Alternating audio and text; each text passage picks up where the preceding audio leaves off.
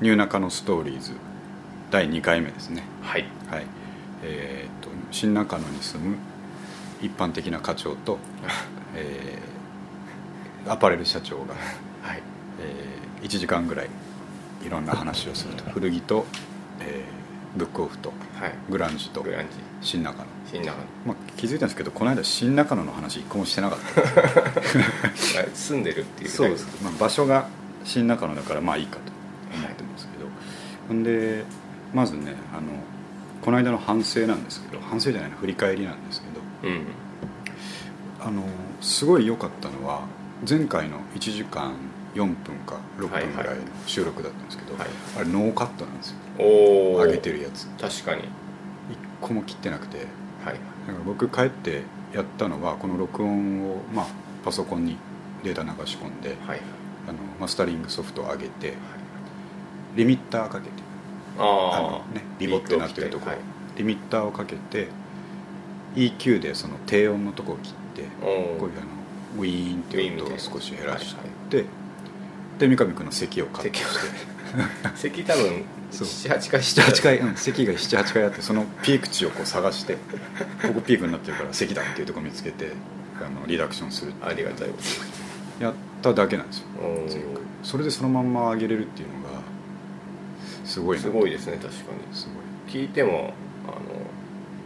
変なとこなかったですからねごい流れがよどみなかったでよすどみなかったですなので僕らね割と才能あると 思そうですねうでまあ反省は僕がねあのグランジュの時に盛り上がりすぎてるとこが早口すぎるって いう盛り上がりすぎて早口すぎるっていうそれだけが、まあ、反省といえば反省うんあいいかもまいいことかもいいことじゃないですか走るみたいなことそうそうそうバンドで言うとバンドで言うと走ってるぞ一人だけドラム走ってるぞボーカル走ってるみたいな感じになってたもんねそこだけはあの気をつけてやっぱあの聞きやすさもねあのあー追求していきたいんで確かそれでやっぱりじっくりゆっくり話す感じにはしたいとに思そいうまですすよねねでじゃあ今日のはいテーマですねはいまずは、まあ、今日もいっぱい用意してきたんですけどこはいれ数えてないですけど多分これ50個ぐらいテーマあるんですよあねーありますねたくさんうん国に送りましたけどなんで今日もまあ1時間なんで、ね、5つ6つしか話せないかなと思いますけそどうですねちょっと厳選していくと、はいまあ、これはもう今日話さざるを得ないことが1個ありますよねありますかありますよ、はいあのー前回ブックオフ、えー東中野店じゃないや中野新橋店坂上であすみません、はい中野坂上店はいはいの、えー閉店セール90%オフに僕が、あの神に導く導か れてえーっとたどり着いたって話をしましたけど、はいはいあの話をしてもうまだ1週間ちょっとしか経ってないですよ、うん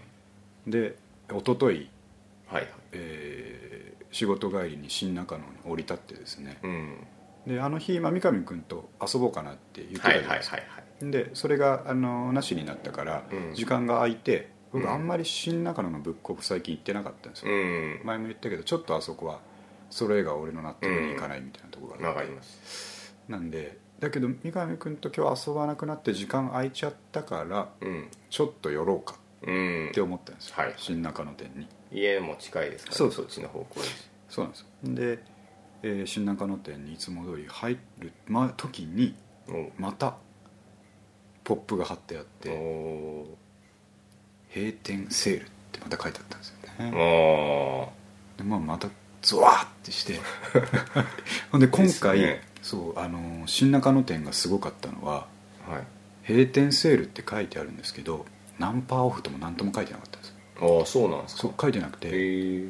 かん売り切り感謝セールみたいなことだけ書いてあってえ要はもう中に入るしかないんですよそ したらどうなるか分かんないけど、確かにどんなことが待ってるか分かんないけどもう中に入るしかなくて、で入ってでポップがあの本の棚にいっぱい刺してるじゃないですか、はいあれも全部閉店セール売り切れ感謝祭みたいなことが書いてあるだけでいやどれが対象なんだとかはいはいはい何パーなんだって、うん俺すごい確かにそれはそう焦燥感に駆られて あのブックオフ焦燥内感そうブックオフ内は歩き回ったんですけどはいはいどこにも詳しく書いてなくてあ書いてないんです書いてかないんですよでであじゃあ本の値段のところがもう割り引かれてるのかなと思ってうん実際の本を引っ張って見出しててみみるてとで100円のとこ行って引っ張ってみたら108って書いてあるからあこれで分からんぞこれじゃと思って確かにセールって言いながら、うんあまだ閉店しないから始まってねえのかと思ってあうん本当になんか何とも言えん気持ちになってきてうんじゃあまあとりあえず店員さんに聞けばいいんですけどねまあまあそうそうですよね聞けば一番早いんですけど、ええそれもなんかできてなくてうんで振り返ってじゃあもう一旦出るかと思って振り返ったら入り口の窓にですねはい中から見えるように外から見えないようあにー中のお客さんには見えるようにバーっていっぱい貼ってあってはいはい閉店セール今今回50%オフとあーやっと趣旨が分かったんですよそこでおおだから中に入って振り返らないと分からないっていうシステムになってて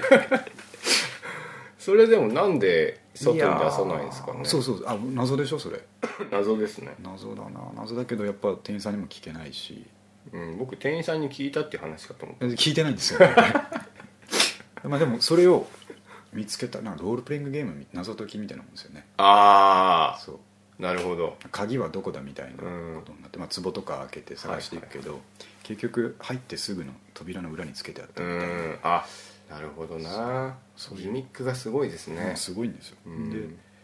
やっと分かったからでもまあこの間の話があるでしょ50%ってことはうんこれまだまだいくんじゃねえかってねリメンバー中野さん中野坂がありますからなんでちょっと迷ったんですよねでまだ結構いっぱい残ってるんですよああ全然あの品揃えはまだまだ豊富でスカスカではないいやいいやつも全然残っててもう50%でこれが買えるんだったらいいなっていうレベルのものがいっぱいあるんですけど、俺はまあ90%を知っちゃってるからそこですよねでどうするかと思ったんだけど、うんでもそのこの間みたいにキワキワまでになっちゃうと、うんいいのがなくなっちゃうう、んとりあえず本当に欲しいと思ってたやつだけ買おうと思ってうんでそれ400円のやつだったんですけど外国のミステリーのやつで、それを、まあ、200円でゲットしてうんで100円のとこにもちょっと読みたかったのがあったので1個買ってうん結局250円おう2冊いい買い物ですねいいな大人の買い方をしたと思ってるんですけど俺としては、これ逃したら次いつ会えるかわかんないですもんねでうんえー、とそれが一昨日で、はい今日もやっぱりまだ50%だったからおうまだねまだステイ今日も行ったんですかえ行きましたね あでも毎日見ようと思ってたんですよ確かに店出た時に、次60に来たらうん、感覚大体分かってくる分かってくる逆算していくと、 3日ごとにやってるなとか、うんああそうでもそれ前回も話しましたけど、はい行くかなと思って行かないうんパターンもね、想定できるんでありえるんだよなタイミング測っていかないとそう買いそびれ ますねそうなんだよそれでまあ店出てすぐ三上君に電話しましたよねあの時ちょっと三上君ビビってました よね僕普通に仕事してます仕事中 仕事中かなとは、まあ、もちろん仕事 中だから遊べないっていう話だったから、あのメールにしようか電話にしようか迷ったんですけどこれ速報だ から確かにねそれはメールで僕がちょっと見見ない可能見性ながあいるでから、 2時間とか経っちゃうよりは、うん、ホットな話題電だ話の方が良かったですねそう確かで三上君に電話してに、 「あの今日は遊べなくて残念だったけど」うっんて話をして、どうしても伝えなきゃいけないことがあるって俺言ったと思うんですよ言ってましたそしたら三上君ちょっとねあの緊張感が走ったんですよ三上君、うんなん何のがあったのかなちょっとね事故ったとかそういう話かとうん思ったぐらいの緊張感が走った後に、あビビらせすぎちゃった悪かったなと思ってブックオフの話したんですけ ど新中野店までそうなんですよね我々の周りで何が起きてるんですかって言ってましたよそうそう SF みたいですそう SF みたいで、なんか夢みたい夢の続きをねずっとあのー中野坂上の時から見てるみたいで、あーであの三上君の電話切った後家に帰りながら、いすごいあの映像が浮かんできたんですけどうんよくあるあの聞き物の映画危機っていうのがその危険、まあ、ゴジラとかあー映画みたいな感じではいはい僕らが作戦司令本部みたいなところにいて、うん地図を広げてるんですよはいはいででバツっていうかねポイントがついて発い生場所てみたいなそう、んで坂上にドスって刺してあって、うんで次が今回新新中野だっつって、な新中野にポンって刺してあって、うんで僕はこう地図を眺めてるんですよねはいはいこれ何が何のつながりなんだこれ何が起きてるんだって言ってて、はいで俺がハッて気づくんですよおやばいこのこの流れは高円 寺だ高円寺が危ないって俺が言うんですよ絶対そうでしょ流れて確かに坂上が来てるから坂上新中乗ってきたかめらっちゃわかりやすい丸の内線山手線のあ のブックオフってどっちでしたっけ東中野でしたっけ新あし東高円寺か東高円寺じゃない新高円寺どっちかありますね新高円寺だと思い新ます高円寺かな、うんよりあっち寄りだと思うんですけど、はいはいで俺がそういうふうに気づいてはっと地図を見ながら で高円寺に急行するんですよ俺俺がね俺が部下と3人ぐらいと一緒にはいはい車で急行して、危ないっつってそうで新高円寺のブックオフの前に着いて、うんバタンって降りたらまあ大丈夫なんですよ新高円寺、うんセール貼ってないんですようんであじゃあ奇遇あなんか奇遇だったかっつうんって、言ってたら三上君から電話がかかってきてはい「は秋田君!」っつっていうん「俺たちは大きな勘違いをしていた」って言ってあ「方南町だ!丸の内」線俺線 の二股に分かれる分かれるとこあっでちかそう僕あはっねちかあの荻窪行きなのか方南町行きなのかを見誤ったっていう映像が浮かんいいで話ですねでしょ映画確かに一本撮れるなありそうありそうでしょではい俺が「バキャロ!」とか言いながら車にもう一回乗ってうん方南町に行った時にははいもう90%オフでああ終わっちゃってそのパターン、早く気づいていればそうっていうそれ確かにありそうですねスワーってドラマ浮かだんなできてうんでまあ俺俺たちその、まあ、匿名基地みたいなところで何やってんだろうなって思いなが何が目的らなそのう閉まっていく空港を最後見ながら見届け見て届ける でまあ90%オフになったとこで20冊ぐらい買うっていうことがやりたい、うんまあそこまでねあの いやーそうでも何何が起きてるんですかね立ていやあまあそれ真面目に考えると、うんやっぱりあの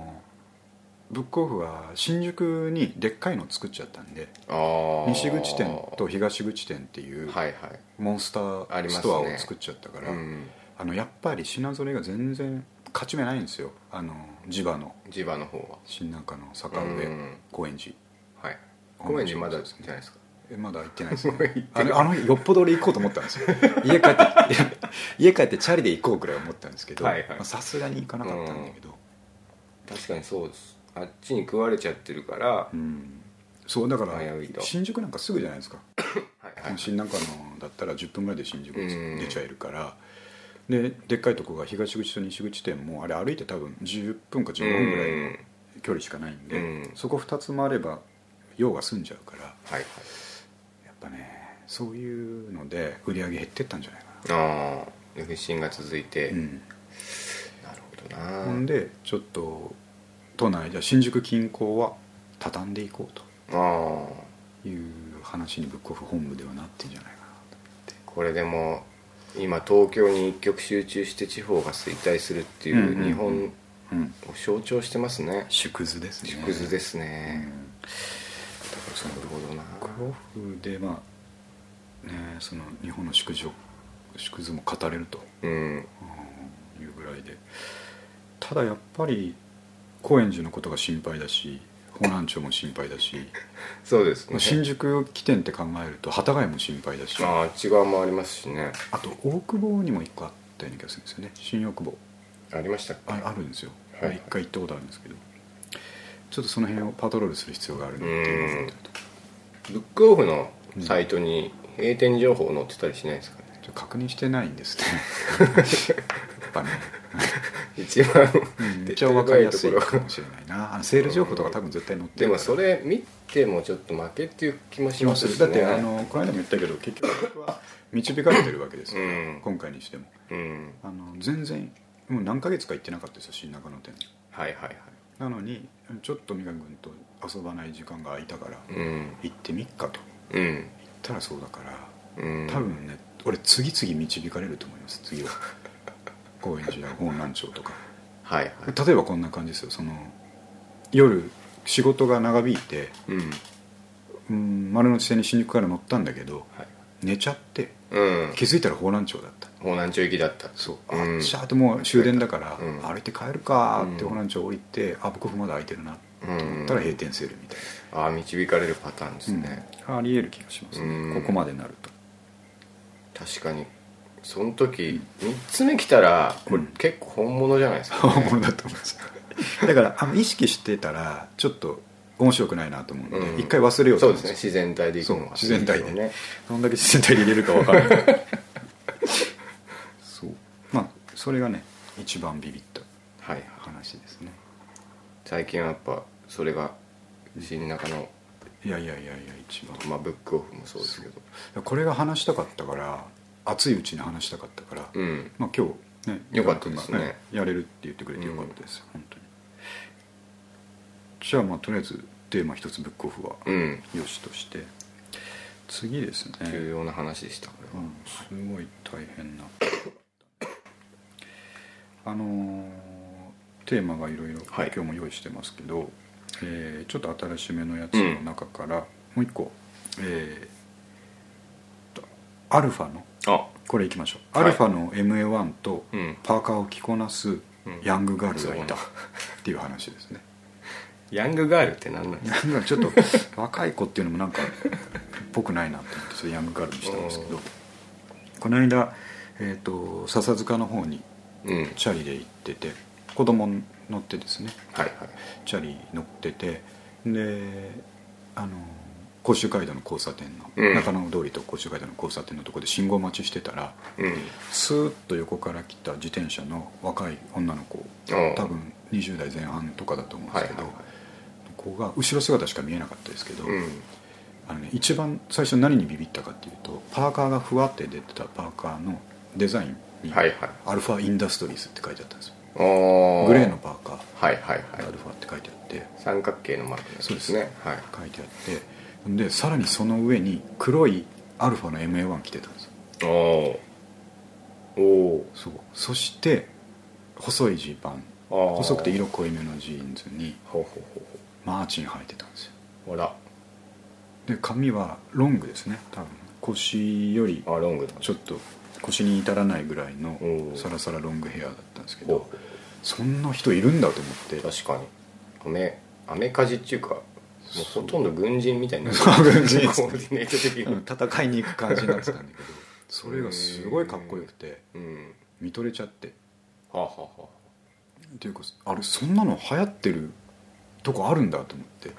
かっこいいんですよすごいかっこいいって確かにこう、うんその年だったらフリルのついたワンピース着着てもいい年頃ですからいいね年頃なのにうんマーチンをパチッと履いてあで俺その子を前から見たかったんですよまあ正面から正面から見たかっとた、チャリがむちゃくちゃ速かったんですよ 信号が変わっじゃたないですそう信号が変わった瞬間のチャリのスピードが速すぎて、うんでこっちは子供抱えてるもんだからうん電動自転車でもやっぱちょっと追いつけなくてです追いつけなね正面見たかったっす見たかっねたいやー絶対に可愛かったと思うんですよね そんなの可愛くいてほしい、でいてほしいし絶対そんなセンスのある人は、うんうん、もう可愛いに決まってるんですけど確かどっからまあでもこれ別のテーマにもなるんですけどそれも俺の見た幻じゃないかなって思うに時 そがあんるんでなすよことはない他の人には見えてないんじゃないかなってあんまりにも俺がマーチンのこととかアルファのこととはいかは考えてるからあ考えすぎてそれがそう具現化しちゃ具現化してしまったうんだろうなと思ってそれがああの前書いた別のテーマに入ってるんですけどはい朝通勤の時に、うんえーダイナソージュニアのうん J マスキスマスキスに似た人によく 会うおじちゃんってことですそうっていうテーマがあるこれねちょっと続けて話したいんですけど、はいそのまあ朝新中野から丸の内線使いますよねはいはいで新宿で降りて乗り換えるんですけど、うん新宿で丸の内線乗り降りた後うん絶対2日に1回か3日の3日に1回の割合でうんはあの丸の内線の中では見たことないんですよあはあ降りて改札出た時に、うん絶対スーッてこう合流してくるええ J にそっくりな人がいるんですよ髪が白髪混じりの銀髪あでーすげえな多分ハードロック好きな人なんですはいけはど、いむちゃくちゃ長くてうんほんで、まあ、グランジーみたいなジーパンにうんコンバースをダボダサッと履いてるっていう感じなででっかいリュック背負ってる人なんですけどえー、その人も俺前から見たことないんですよ前からというか顔を見たことないんですあそうなんです眼鏡かけてるかどうかわからないんですらああなるほどだけど後ろ姿はどう見てもジェイマス J なんですかでそれも俺にしか見えてないんじゃないかって最近思ってきて2017年にグランジのこと考えて考るとえてるとね J が現れるんですかねそうで本当によく合うのとでもね別に俺意識してそうしてるわけじゃないんですけどうん前から見たことないんですよねなんでしょうねちょっと抜かせば見えるし、うん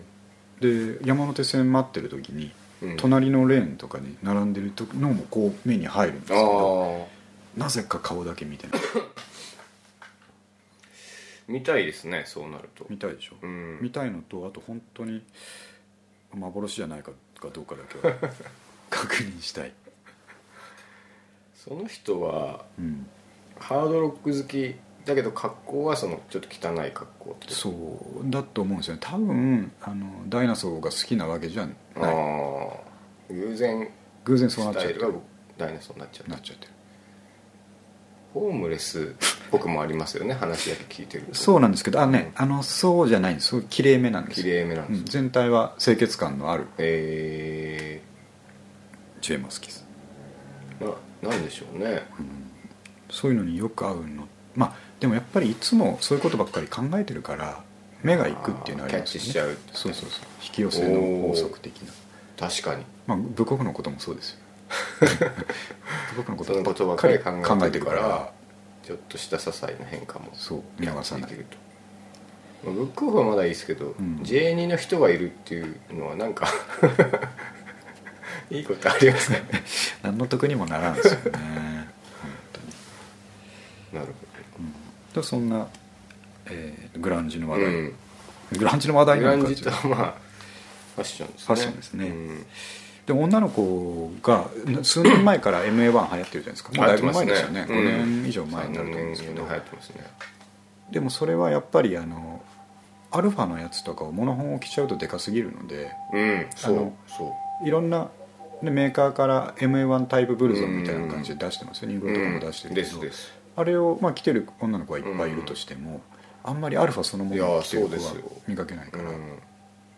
かつそのパーカーもアルファっていうのうんそうはなかなか見ないスタイルですいやよもうね見どころありすぎるでしょ それ全然店員さんだったんじゃないですかあアそういルファのうのあるかもしれないなあそれはある線ですねねえなんかうん足元マーチンっていうのもなんかいやいそうじゃないで理想すか店員さん理想、ういいないいです本当ねになんかいいもの見たと思って、普普通の人はその綺麗なお姉さんとか、はいはいセクシーなお姉さんとかを見て、うんうんいいもの見たって思うでしょうけど、俺はもうそんなものよりもうんアルファのパーカーアルファの名盤うんでマーチンとか、マーチンうんそういうこう見たことがもういいもの見たないい今も日のは見たと眼福眼福ガン プそんな話ですねなるほどじゃあ次三上君なんか僕気になったやつですねこのもうグッドナイトしたいものについてはいはいはい、い、いですよこれあのまあこれグッドナイトというよりはあのもうググッッナナイイです、ですねはいあのサチモスの、はいはいはいこの間あのサチモスの話を最後にちょっとしましたけど、あの古着のジャージとはい501っぽいジーンズを合わせたいけど、うん今それやるとサチモスになっちゃうかはらいはいできなくなった、うんであの本当にかっこいいと思うんですよ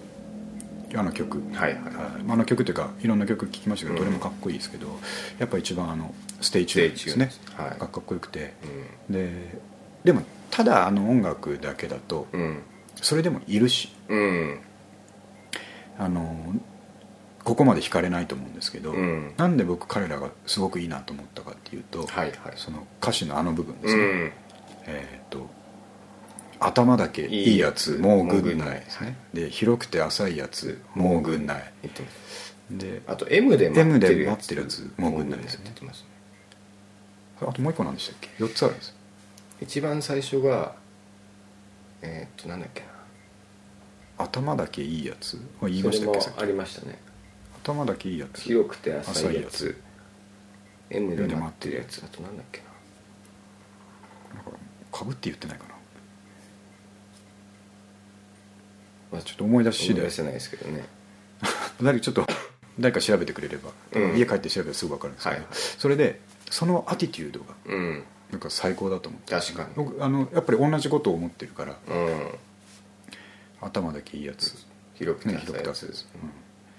うん、M でも あああれね僕ちょっと調べたんですけど、あの諸説あるって書いてあって、えー、あのマクドナルドの前で溜まってるようなやつらとかああそういう意あれ何なんかなと思ってたんですよね、でら僕もそれが有力かなと思ってるんですけうど、んそういうことらしいなんですかそういう名前のクラブとかがあるのかなと思ったあああそうかもそれいうのもあるかもしれないですね、まあでも M で待ってるやつ、うん、もうぐんないはいでそこのアティチュードがうんすごいやっぱいいなと思って、うんまあ、グランジにもつながるというかですね格好だけ、なるほどね、ええはいとかクソくらいだとクソくらいだと、ううんんあのハードロックみたいなやつもうんぐんないみたいな、もうぐんなはいでそれがすごくいいなと思ったから好きなんですけうど、んはいなんかそこにちなんで、うんまあ、もうぐんないと思ってること あ牧田君がそうあ、はいまあ、三上君が思ってることあーもうもうぐんないしたいものについてってことです確かにあれあるでしょうね何ですかねこれ考えてくれるんですけど俺考えてきてなくて ですねもうああでも一つあるなあの古本屋でよく見かける、うん、えー新書ですねはいはい新書であの命令系のやつ命令系の啓蒙ああ、あの5分で片付けなさいみ何たいな々しなさそうい系ですねはいあれはねもうぐんないです 俺本当にあの見るたびにねうるせえと思うんですよいいでしょ別にあのねマーケティング的にああいうのが強いっていうのは分かるんですよはいはいあの現代人はこうね、うん推しに弱いこうんうしなさいって言われたドらンっねなるほどなるほあどの言ってくれた方がいいっていうような、うんあの観点があるの分かってるんですけど、うん僕はああいうの見るたびに、うん全部の「しなさい」に対して「うんうるせえ」って言ってますうるせえって言ほんでまたねこれ偏見かもしれないですけど読んだら読んだで薄っぺらいんですよねいやそうでしょうねブログ書いたのそのまま本にしたみたいな、うんだからあの「何々しなさい」系の啓蒙書はもうぐんないですね僕は確かにあの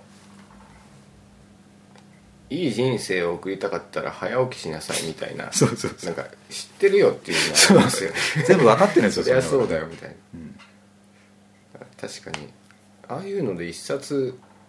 書く神経をでも逆にすごくないですかそうだからあれはもう分かってやってますよねうんこうするとある程度まで売れるはいはい確かにねうんあとその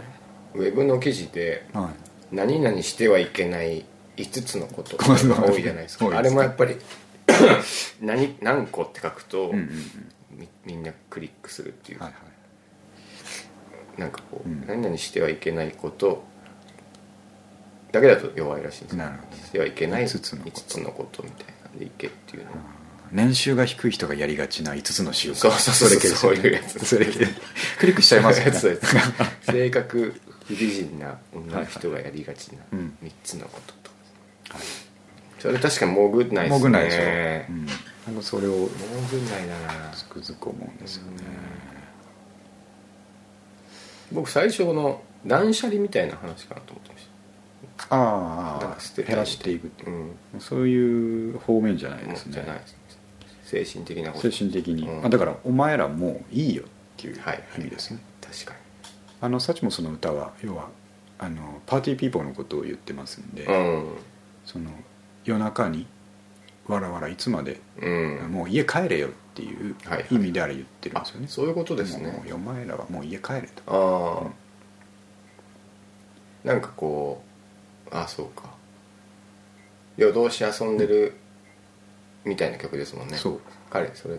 それつらんでつまんないやつ帰るみたいな話うんいいですねそれやっぱり、うんあのーね心当たりのある人からは反感を買う歌でもあると思うんですよね、うん確かもうそこをバンと打ち出す、にうんであのもう最強におしゃれな感じで打ち出してくるっていうのは、はい もう文句のつけようがないです確かにねそのうん唾吐きかける姿勢は、うんパンクでありグランジですねそうだからそれのやっぱり現代版というかですね、うん、なるほそれがまあもう軍内したものについてっていうテーマですね、どななるほでまあそこにちょっとどうん関連してもいるんですけど、はいえーとまあ、これはでっかいテーマになるんで、うんちょっと深い話になると思いますけど、うん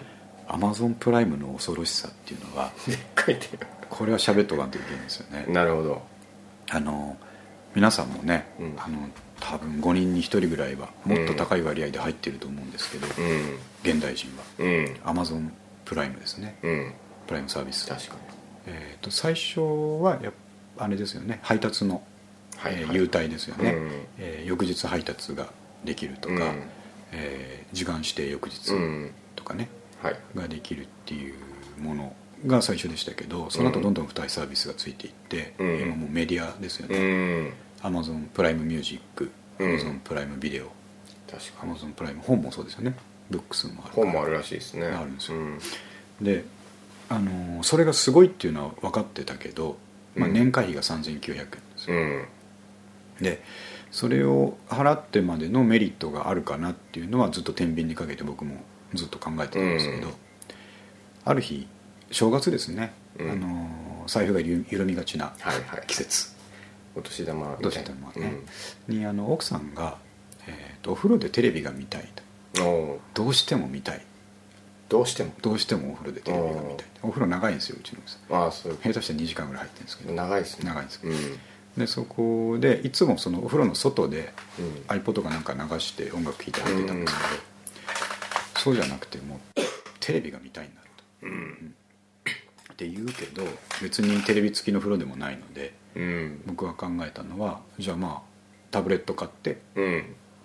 えー防水パック入れてはいはいはいは中いで見るっていうスタイルがいいかなと思ったから、あの時俺三上君に相談しましたよねそういえば。ああ来ました来あました そうあの中華パッドみたいなあれのねがそうそう、はいはいえータブレットなんかあの使ってないの持ってない、うんありますかうん安く譲ってもらえないかと思って三上に聞いたら今ちょうどガジェットがそういうのがないっていうことだったから、うん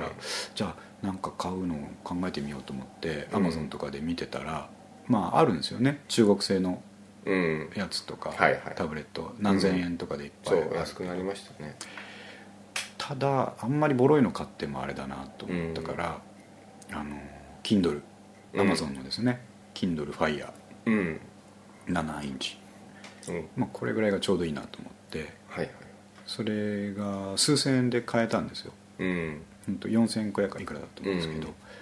で時々あれ本当はキャンペーンやってて、うん Amazon プライム会員だったら Kindle を本当は8キュッパーのとこ4キュッパーで、えー今も確かやってると思うんですけどほうほうそれ定期的にやってるんですけど、うん僕その谷間の時期でうんキャンペーンやってない時期だったんうですよ、ん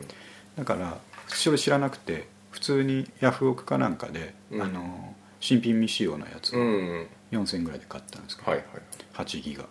おうでもう次の日ぐらいに来てうんでそれをやるにあたってやっぱりこれをするんだったらもう Amazon プライムでうん入っちゃってうんそのオンデマンドのビデオを風呂で見るのがいいんじゃないか、うんなるほど奥さんに提案してうんそれで行こはい。うでお風呂 w i f i が届かないからうんあ。の w i f i 増幅するマシンをつけたりして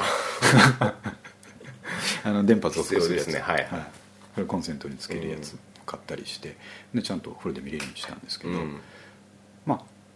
そこまではあのプライムビデオが見れていいねっていう話なんですけど、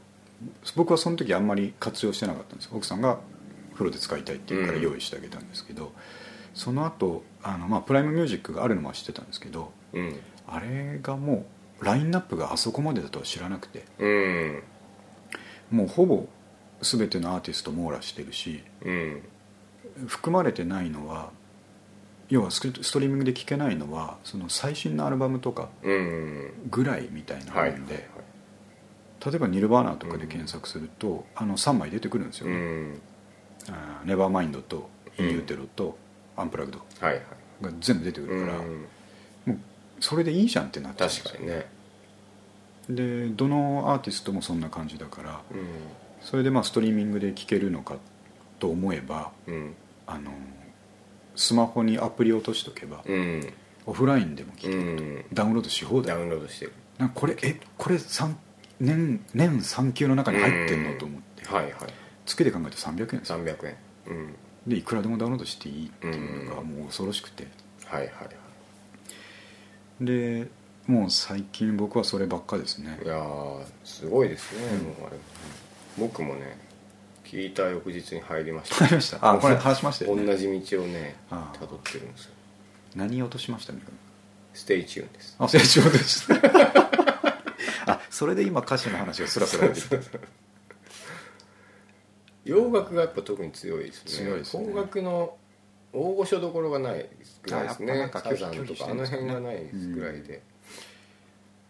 洋楽でちょっとなんだろう、まあそんなにめちゃめちゃこれってものがあったらそれはもう CD 買えばいいですけど、そうなんかこういうの聞きたいなっていうのをダーって聞く分にはもう最高ですよ最ね高なんですよね、だからあそこまでやられちゃうとうんでやっぱ今の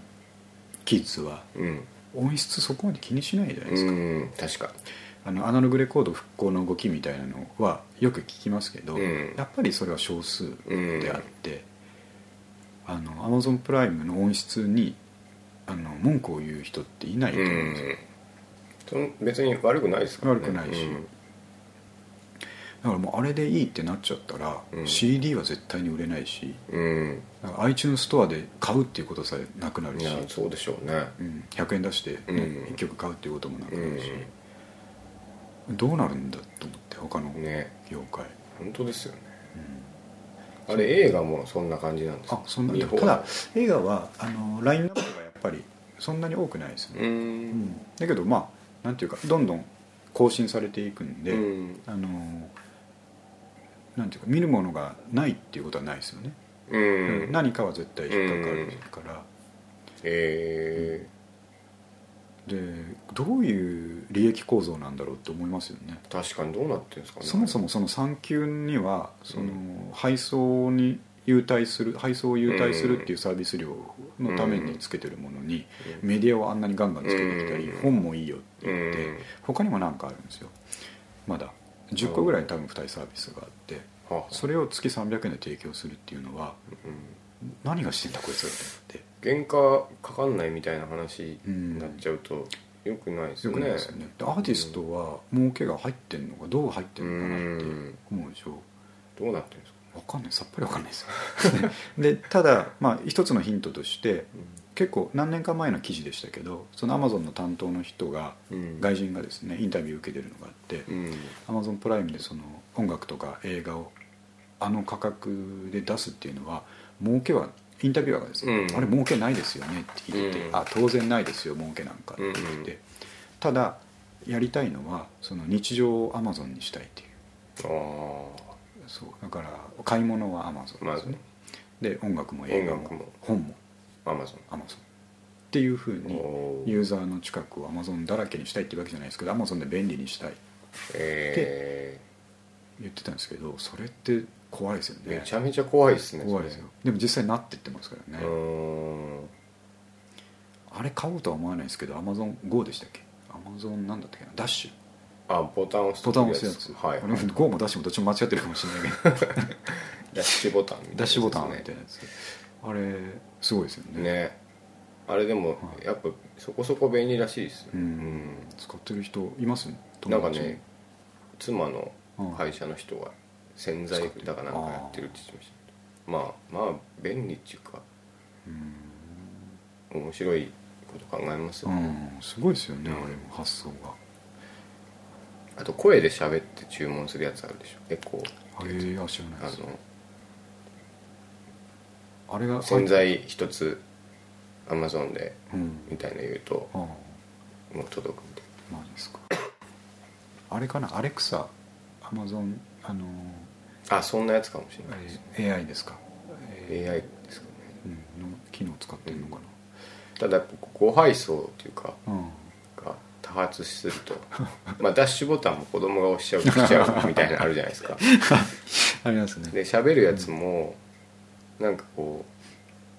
うなんかお醤油ないわねみたいな言っただけで届いちゃうみたいなのがあ ってさらにそれが問題になってうんニュースではこんなことがありましたみたいないうんお醤油がないって言っただけでアマゾンに届いちゃうんですようみんたいなのをやっぱそれも拾っちゃって星新一じゃないですか全国にバーって行ってそれはアマゾンが一旦停止したみたいなのがえ今年に入ってニュースになってましたねー、なんですかその合わせ鏡みたいな、ね、そうそう無限に無限に無限に処理が届くそうあー怖い世界ですねそうだけどやっぱ便利だからうんどっぷりたまはまっちゃいますよねね次はどこに行くんですかねそのうん、まあ娯楽うん、みたいなのもあどれこですし、どこ狙ってんですか、もねだの、からまあ IoTIoT って言ってるじゃないですかはいはいだからもう全体的にそうしていくんでしょうねああ、でも例えばですけどアマゾンホームみたいなうん積水みたいな、うんちょっと嫌じゃないですか なんかなんか家か家とかあとなんですかねアマゾンバスみたいな とかなんかなんかちょこちょこお金取られそう、定額ですけど そうそうそう最初は安いけどみたいな定額使い放題か怖い世界ですねだからそのやっぱりアーティストへの払いっていうところが一番僕は疑問に持ったんですけどうん例えばあの1曲ダウンロードされるにつきうん 0. 点何円みたいな契約だったとするじゃうないですか、んでもそれでもパイがでかければ行くんですかねある程度の金がいくっていうことなのかなと思ううんカラオケと一緒でカラオケ1曲歌うと印税入るじゃうないですか、んあんなビジネスだったりすんのかなとそうでしょうねでもすごいビビたるものの人がうんめちゃめちゃ多いわけじゃないでうすか、んその手続きとか考えるとそうですね結構アーティストに見入りないんじゃないですかねそうそうなんアーティストも何のメリットがあってあそこうにん出すかっていうことですよね宣伝目的で考えてライブに来てくれっていう話だったら、まあ分かんなくもないですそけうどでねすねそれでもあんだけ出すのかと思ってうね、んだからまあアマゾンプライムが怖いと怖い怖いっていう話になっちゃう恐ろしい確かにうんだって僕らはどっちかというと警戒するじゃないですかこういうものにいやそうでですそうですするのに、うんもうズブズブハマってってるから確かにねちょっと僕聞きたいやつあるんですけどいいですかいいよマニックスのような新人バンドはもう出てこないのか はいはいはいはいっていう話なんですけどこれちょっと聞かせてくださいこれいきましょうかだから、まあ、グランジがテーマではあるんですけど、うんグランジはアメリカ主にアメリカのムーブメントですね、はい始まったのは、うんだけどその対局のイギリスにはその時ですねマニックスがいたわけですよ、うんおおまあ、マニックスは略称だからマニックストリートプリーチャーですねとこれもあのよくよく考えると俺マニックスに関してはうん負ける気しないですよ ね、あの中野界隈では負ける気がしない負ける気しないですよねよく考えたらだからうんこれは喋っとかなきゃと思ったんですけ確どあのこれねサチモスとかの話にもつながるんですけどはいまあ日本も海外も出てくる最近の新人バンドの人って、うんやっぱみんな演奏うまくてう、ん歌うまくてう、んでなんて言いますか身のこなしもですねうん軽やかでその批判みたいなものにあえてさらされないというか、うんうまいですよねうまいと処世術、まうんあ、スマートなんですよスマートスマートで演奏うまくてかっこいいって言ったらもうね日の打ちどころがない確かにねそれはそうなりますねでそれは確かにかっこいいんですけどあの僕らがマニックスに惹かれたものっていうのは破れかぶれさなんですよねああなるほどなこれね今はやっぱ90年代の話なんでうんあの僕らの年頃の人はあのグッとくると思うんですけど今の若い子知らないと思うのではいあの若い人も聞いてくれてると信じて伝えたいんですけど、はいはいマニックスは何が破れかぶれだったかっていうと、うんこれ有名な話ですがはいメジャーデビューする時、うん俺たちは、え2枚組30曲入りのアルバム、うんファーストアルバムを世界1位にしてうん解散するって言ったんですよああそんなこと言ってたんですかそうです知らなかったですこれもう超有名な話ですえで、えーならなかったんですよ1位に えあれファーストって何ですかピジェンネクレー色ションのジャケットそのやつうですジェネレーションテロリあーあストれそもそも2枚組でしたっけあれね1枚です1枚ですよねいやなんか多分スペシャルエディションとかで2枚とかあるのかもしれないちょっとそこ詳しくないんですけど、すっごい曲数多いですね多分でも1枚に収まってましたね1枚ですよ18曲か19曲かではいあのジェネレーションテロリストはいいアルバムなんですよおーいいアルバムなんですでもはい1位になれなかったんですうんであと僕これ、ね、この話をするときにうんあ今度マネックスの話しようと思ってうんあの全部僕は知ってるつもりだったんですけどはいウィキペディアは一応見ようと思って見ててああであのでイイギリスと特に日本ではうんものすごく熱く迎えられたんですって、マニックスええあそうなんですねアメリカはじゃあアメリカ国評であそういうこと全然ダメだったんですよええだからもう全世界1位とかには全然ダメ無理でだったとで UK でも1位にはなってないのかな、うんなんですけどでなれなかったからどうなるかっつったらあその発言宣言を撤回してセカンドを出すんですよ撤回したんですか撤回しましたあーうんあーあれなしブレイクアウトですねあれなしっつってなるほあどの次のね「ゴールド・アゲンスト・ソウル」っていうですねはいかなセカンドアルバムを出すんですけおどーそれがまたかっこよくてそれどんなアルバムでしたっけそれはねなんか白黒っぽいジャケットでなんかここんな手をこんな花みたいにしてるようなやつかなあー花のモチーフのやつなんですけどはいはいそれもねいいアルバムなんですけど、うんちょっとこれどっから話せばいいのかもわかんないですけどまあもう一個ちょっと戻ってそのファーストのジェネレーションテロリストの時に、はいそういう発言をするもんだから、うんもうさっき言った通りあの身のこなしが下手だ下手からだうんむちゃくちゃな批判を、うんにさらされるんですよ、うん批判というかあの雑誌社うんイギリスの NME とかから、はいはいあの「お前らどうせ偽物だろ」って言われるんですよ、なるほどなるほどあのあれですよねで言われた時に、うんそのマニックスの4人のメンバーのうち一番もうみんなの心をつかむ、うんリッチーっていうですね、はいサイドギターうん兼歌詞を書く、はいはいえーリッチーがいるんですけどはいがその記者のにこうパパラッチみたいにこうマイク向けられて「はいお前ら偽物だろ」って言われてるところで「じゃあ見てろ」っつって、うんナイフを取り出して腕にですあの事件ですよ それ有名ですねそう僕らは忘れられないフォーリアル事件です4人は本物っていう意味で数字の4とはいはい英語の「リアル」っていう文字を腕にナイフで刻む、切り切り刻んだっていそううねで何十針の大怪我する大怪我を負うっていう大事件が起こそるれはんねですやよっぱりありましたうねんフォーリアルこれ危ない熱いで しょやっぱりありましたありましたそううだから新人バンドっていうのはんうそれぐらいしなきゃいけないんですんよなるほどな破れかぶれそう ビッグマウスでドカンって出てきて、うん批判にさらされようもんなら自分を傷つけるぐらいうんうのん破れかぶれさで確かにね突き進んで、さらに、えーかっこいい宣言を撤回するとかそれはまあかかっこいいことですよねできないですけど最ね高にかっこいいですよ、でもあのマニックスのすごいところはうんうんあれメンバー構成も独特なんですよね、えー曲を作る人が、えーボーカルのジェームスと、はいはいえードラムですねあドラムの人も作ってそうなんですへえで、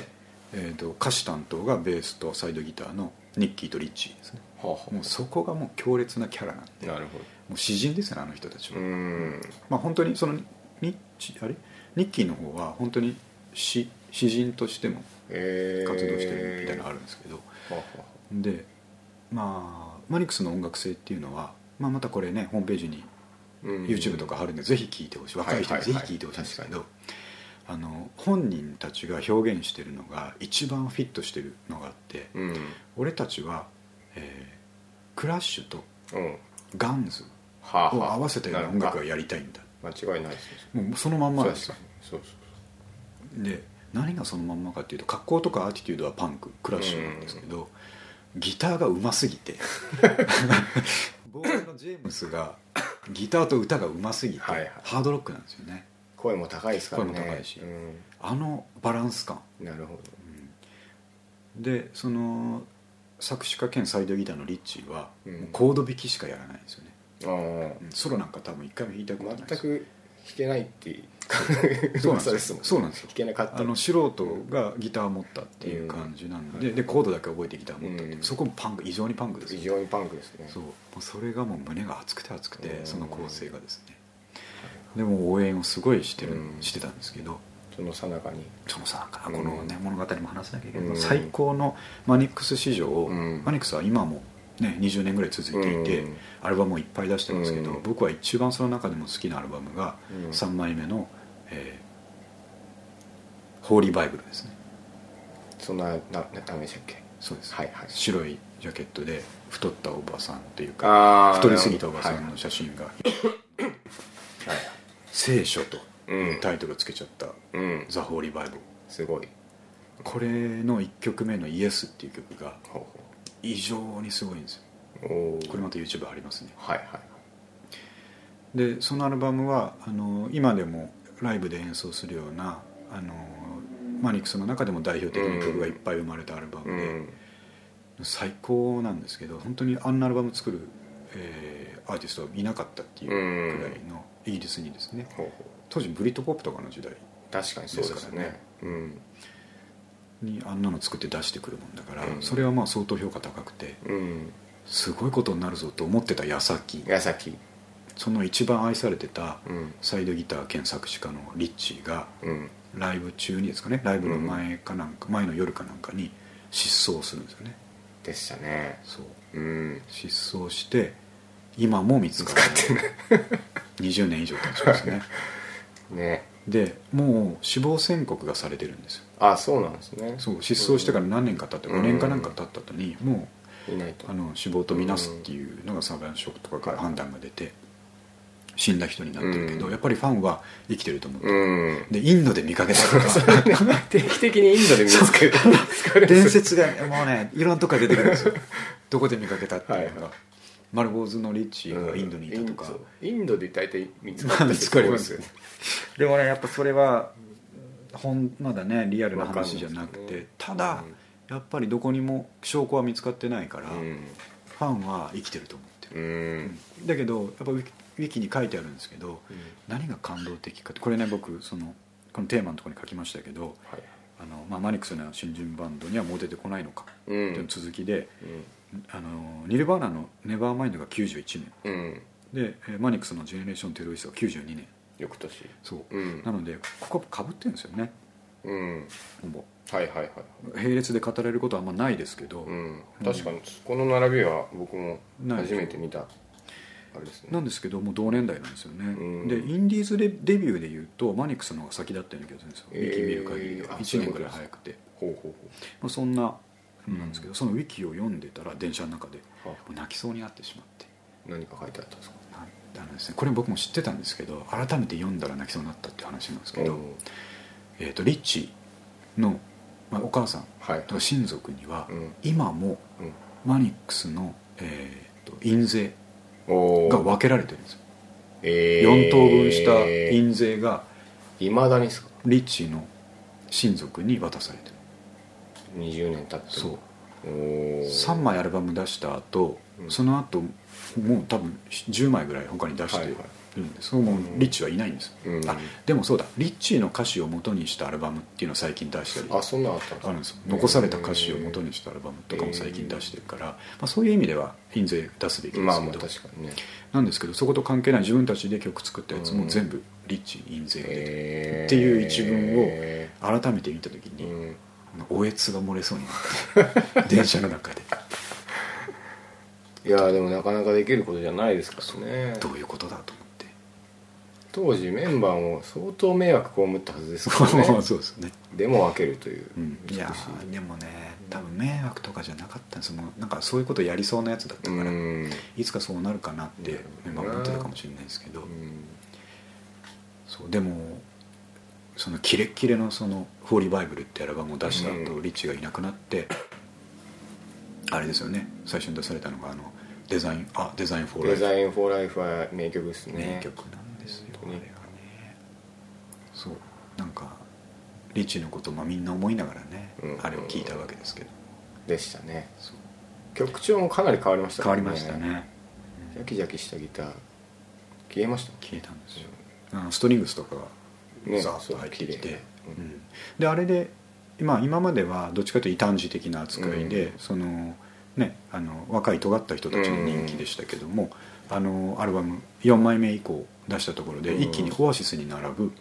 あのイギリスでバンドのが国民的バンドになるわけですよねでしたね確かこれはまあちょっと熱く語りましたねマニックスについてマニックスは本当にかっこいいんで にそうですねうんやっぱり聴いてほしいのはさっき例に挙げたそのジェネレーションテレストのうん曲とかあのホリーバイブルの「イエス」とかあるんですけどやっぱり一番かっこいいのはファーストには入ってないファースト出す前の編集版かなんかえーシングルで入ってる「うんモータウンジャンク」全く知らないですね知らないですよねえいやこれはまあファンはみんな知ってるんですけどあれが一番マニックスらしくていい曲なんですけど、えー歌詞がー良いです良くて、まあ、やっぱり、あのー反発的な歌詞なんですけど、うんその一節にあの I 笑うですね「I love when Lennon was dead」かなななんでジョン・レノンが死んだ時に「うん俺たち笑ってやったぜ」っていうう歌詞があるんです、んほうほまあ、それぐらいなんというかあの反対性じゃないですけどうなるほ古ど臭いジョもン・のレがノンすらもうるせえよと古臭いあんなもんと、がうんっていう歌詞なんですけど、それをそのまんま取って怒る人もいればうん、でも俺は違いますよ、うん俺は違う違うそうあれ あの人たちは絶対にビートルズが大好きなんですよはいはいじゃないとあんな風な曲が書けないはずなんで、うんなるだけどやっぱりあえてこう強がるというかですね、うんあれはまあいわゆるハイ裏返プしハイプなわけですはあ、よはねあはその青春具合あ、なるほどね、ひねくれてるのか可愛いのかそううん大好きなんだけどそう言っちゃうなるほどな感じおおがもう素晴らしい曲なんではいはいちょっと貼ります YouTube みんなに聴いてほしいモンタウンジャック知らなかったですね知らないですかだからねで結構マニックスは毎年っていうぐらい日本に来てくれるんですよねあそうなんですかそうだからやっぱ最初のファーストの時に日本ですごいうん受け入れられたっていうのがあじゃあいい記憶にあるんじゃないですかねピンクのジャケットは僕は一通り聞いてるはずですけど、うん内容はもう思い出せないですねいやいかんですねそれはいかんですかあれはほぼほぼガンズですからねそうなんか で僕そのデザイン法ライフあたりから聞き出したんでああ遡ったら結構 えらいことにな思っってたよりうるさかったうんえらいことになってくるんでガすよンねズガンズミーツクラッシュは確かにいいやつそうなんですよね自分たちで一番いいあうんの説明をしている、はいはい確かにあのニルバーナのファーストもうんブラックサバスとなんとかを合わせたようあなやりたかった、って言ってましたねそうそうだからあヘビーメタルとパンクの融合ってうんみんなこう試行錯誤してーたんですすよるんですよねねいやだからあの前回も話しましたそのハードロックへのうん歪んだ憎しみっていうのは、うんグランジのですねグランジのはいハードロックに対する歪んだ憎しみっていうのは、うん好きの裏返しなんですよなるほどねあれは完全じゃあマニックスもグランジですねにグランジですよもう認定グランジですね、そうなるなんか本当に不思議ですよねニルバーナとのこのクロスする話があんまりないっていうのが、とうんうん、意識はしてたのかな確かそうでマニックスはねまだまだこう語れることがいっぱいあるんで、ちょっとまた小分けにしていきたいと思いますけどそうしましょうとりあえず今日覚えていただきたいのは「はいフォーリアルフォーリ」 4人は本物アあの自分を切り刻んじゃう系のん伝説ってなんかちょいちょいあるじゃないですか、 ありますねフォーリアルもそうですけどはい僕やっぱ一番好きなのが、あの一時期レッチリに在籍してたデイブ・ナバロっていナバロうギタリストがいたんですうんジョンの後釜に、はいはいそいつはめちゃめちゃジョンとちょっと違うけど、うんいいギター弾くなんで,、でその人そいつがなんかあの誰だっけな女優のうんなんとか誰だっけな有名な人なんですけどが好きで,、はで告白しようと思って、うんで楽屋に行ったらしいんですいよ、はいでいなかったんで、うん自分の腕切って、うん血でこう壁に「愛してる」みたいなのを書いて女優が戻ってきてドン引きしたってでいもうハードストーカーですもんねそんなの怖ねいっていただうねのねいい話いい話ですいい話まあね、でもそれぐらいやっぱ振り切っていかないとね、うんあだからまあ話最初に戻るんですけどそういう新人バンドはもう出てこないんだろうかっていうのがうん僕の今の最近寂しいよよね探せばいるんですよそれはインディーとかにはそういうハンコセッションしているでしょうけどうんこれがメジャーで出てくるっていうのを楽しみに待ってるんですよねそうですねもうずっと待ってますよね僕ら待ってます10年ぐらい待ってますよね待ってます待ってますマニックスからリッチがいなくなってからうずっと待ってますね用法問わずうん、うんワクワクしたものってありました最近とは言わないですけどでしょうねだからここまでのね思い入れとか衝撃っていうのはなかなか持てずにいますよね、まあいろいろ見てきてしまいましたからね我あ々ねできるだけフラットな視点を持っていきたいと思うんですよ、うんそのあのハードロックおじさんが今70年代が最高だって止まってるっていうのは絶対に嫌なんで、うんもう分かります僕らもその通りです90数は大好きなんですけど、うんでも新しいのでいいのがあったらどんどん聞いていきたいし、うんいいなって、うん逆にリスペクトしますよね、そうですね若いのにすげえなってうん思いたいんで、ねそこはフラットでいたいんですけど、うんまあまあマニックスみたいな破れかぶれみたいなのを見たいですよね確かにもう一度あって思ったのがここ数年だとあのアラバマシェイクス分かりますあこれ一緒わかんないですあよの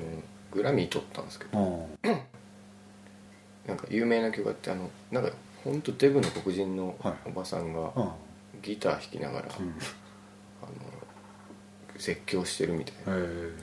まあ、バックはソウルミュージックなんですけあどあインパクトが強いんですよその、えアラバマシェイクスえ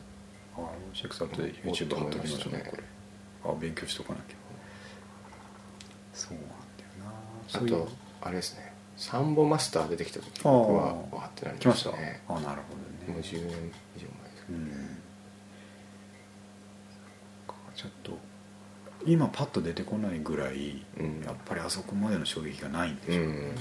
タッチモスとかもねうんあって思いますけど、思いね、ましたよだからアティテュードの部分ですごい嬉しかったけど、うんうんマニックスじゃレあベルかというとねそうなんですよそねりゃそうなんですよ彼らはやっぱりうんうまいうんしかっこいいしそうライブもねあのきちんと盛り上げるしうん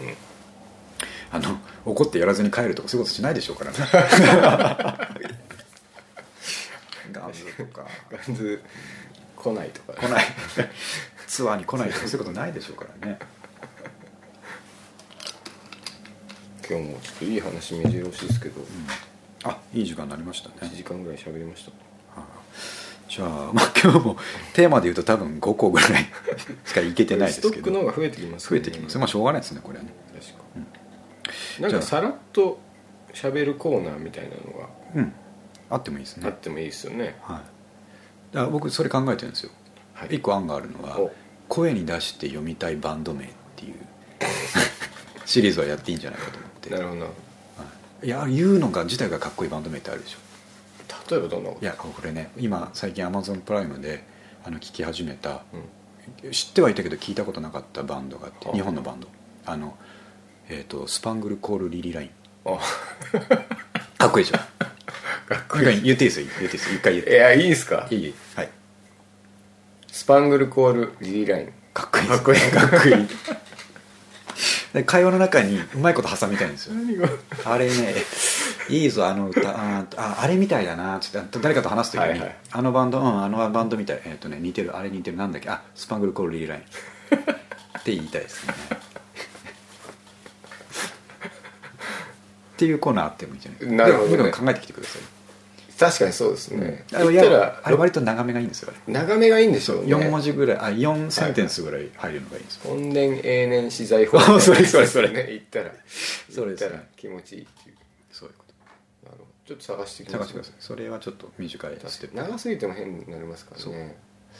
あのまあアメリカだと「デスキャップ・フォー・キューティー」とか言いキたュいーティーでしょあー確かに、ゴッドスピードユーブラックエンペラ ー長いですよねそれまたきついですねなるほそう、どなわかりましたうん、それはちょっとやりたいどのくらいやりましたかねいや今日も楽しいいや話がちょっと伺マえニッてクスを主体にねうん撮ったかなあまた同じような1時間4分お前回もこんぐらいでしたこんぐらいでしいいですねたいいぐらいの長さですじゃあ、えーと「ニューナカのストーリーズ」第2回はこんな感じではい終わりまして、えー、とあとテーマが30何個ありますん で また三上君が飽き次第そうですねちょいちょいやっていった方がいいですね、やっていきましょうこでまた、えー、とサイトの方に、れはねはいえー今日話した情報ですね、僕あのキーワードとかもつけたの見てくれましたあの最初のやつは見ましたけどキーワードついてましたそうあのだんだん進化していってるんですよ最初 はグランジュのあ のジーパンとかだけジ載せーてパまンはした見けどジーパンとかが載ってそたのの後やっぱこれ聞いててもニルバーナこと知らない人とか、うんグランジュのこと知らない人とかいるだろうなと思って、ニルバーナグランジとか言ってウィキに飛ぶリンク貼ってるんですよ だからあの聞くだけで勉強になる更新されていくんですねあれねだんだん僕もちょいちょい見る見といてくださいはいということでじゃあ終わりますありがとうございましたはい、また楽しみにしててください、はいどうもありがとうございます、はい